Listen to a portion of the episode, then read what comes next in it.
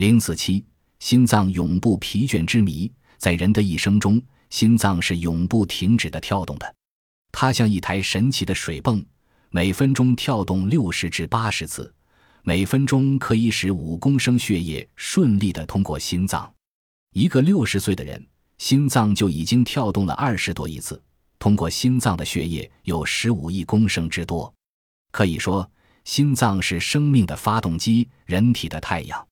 如果心脏停止了工作，我们的血液就无法奔流，新陈代谢就不能进行，脑这个人体的司令部也会完全失去作用，人的生命也就结束了。难道心脏就不知道疲倦吗？随着医学科学的发展，心脏的永不疲倦之谜正在逐步揭开。有的科学家认为，心脏收缩的时候，从一端挤出血液，接着放松，从另一端吸进血液。心脏的收缩和舒张，就是我们平常所说的心脏的一次跳动。心脏不断的收缩和舒张，血液才能川流不息的运行。心房和心室都会收缩和舒张，但所用的时间不同。心脏每跳动一下，大约要用零八秒的时间。在这零八秒钟里，心房收缩只花去零一秒，舒张的时间倒有零七秒；心室收缩只要零三秒。舒张时间却有零五秒，这些科学家指出，舒张就是放松，而放松实际上就等于休息。因此，看起来心脏好像是在不停的工作，其实它的大部分时间却处在休息状态。它既会工作又会休息，劳逸结合是很出色的。睡眠的时候，心脏的跳动次数从七十次减到五十五次，它的休息时间自然也就更多了。另一方面，心脏的跳动为的是给身体各器官输送必要的养分，但在大量血液不断流经心脏的同时，它本身也获得了更多的营养。由于心脏始终有充足的养料，所以显得身强体壮，永不疲倦地工作着。也有的医学家认为，心脏所以能永不疲倦地跳动着，是因为心脏激素在起作用。二十世纪六十年代初。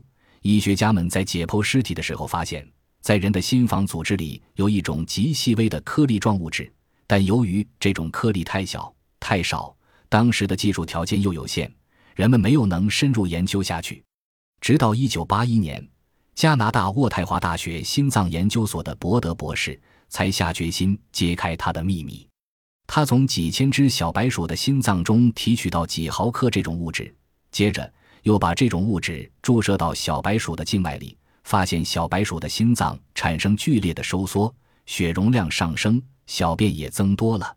由于这种神奇的物质来自心脏，又能使心脏产生强烈收缩，所以伯德给它起名叫心脏激素。不久以后，美国康奈尔大学的拉雷赫博士又进一步研究了心脏激素的组成结构及其作用。科学家们发现。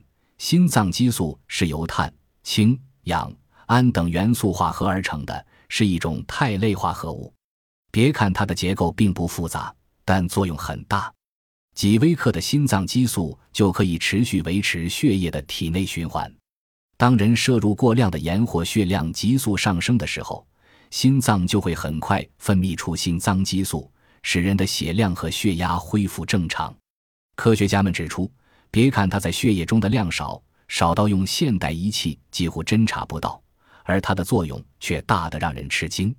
现在，心脏激素已经用在肾功能衰弱、心脏病和高血压症的治疗上，而且有一定疗效。但心脏激素是怎样发挥作用的？它的化学原理是什么？